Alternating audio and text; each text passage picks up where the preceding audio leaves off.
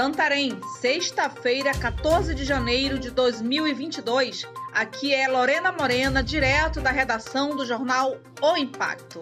Confira as notícias que são destaques na página do jornal O Impacto. Supostos integrantes da facção criminosa ameaçam atacar empresários de Santarém. Na manhã da última terça-feira, 11 de janeiro, dois empresários compareceram à 16ª Seccional de Polícia Civil para denunciar inúmeras ameaças de morte.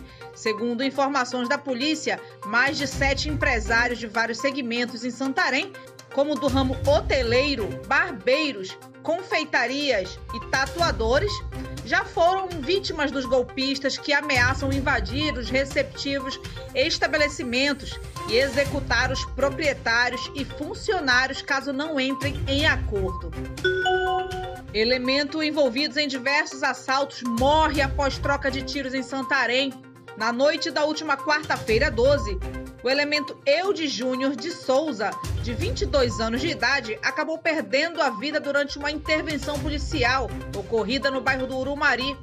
Nocivo à sociedade, Eude já havia cometido inúmeros assaltos pela cidade. Um dos últimos foi o acontecido a uma distribuidora local no dia 26 de dezembro de 2021, no qual o criminoso teria tentado disparar uma arma contra o proprietário. Em seguida, Eudes também teria assaltado uma farmácia localizada na Avenida Cuiabá, no Caranazal, onde rendeu funcionários e clientes, fugindo em seguida, levando dinheiros e objetos. Imagens dos assaltos praticados foram capturadas pelas câmeras de vigilância dos estabelecimentos. Governo do Pará garante um salário mínimo a famílias atingidas por enchentes em todas as regiões.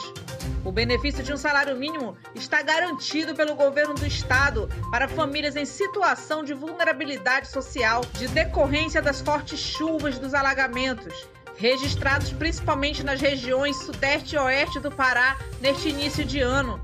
Na quinta-feira 13, o governador Helder Barbalho assinou o decreto estadual número 2117/2022, concedendo os benefícios do programa Recomeçar, instituído pela segunda vez como medida de urgência à população atingida por desastres naturais.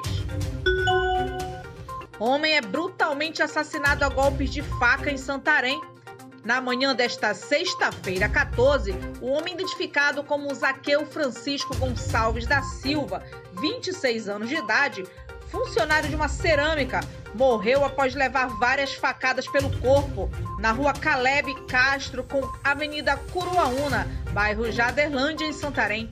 Segundo informações de populares, o suspeito chegou em uma motocicleta e desferiu diversos golpes de faca na vítima, atingindo a região da cabeça, pernas e barriga.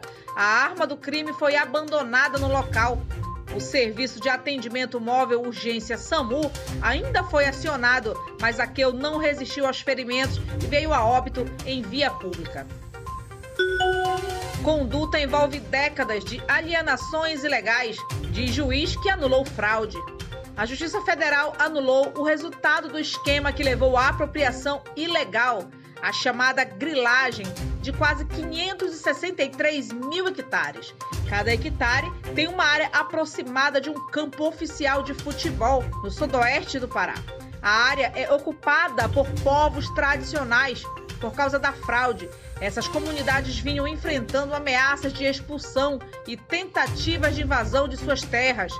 Na sentença, o magistrado anulou a documentação fraudulenta, declarou a área como de dominialidade pública federal e condenou as empresas madeireiras São João, Agricultura e Pecuária Irmãos Marote e Brasnorte Administração de Imóveis e Colonização ao pagamento de 100 mil por danos morais coletivos. E para mais notícias, acesse www.oimpacto.com.br. Muito obrigada e até a próxima!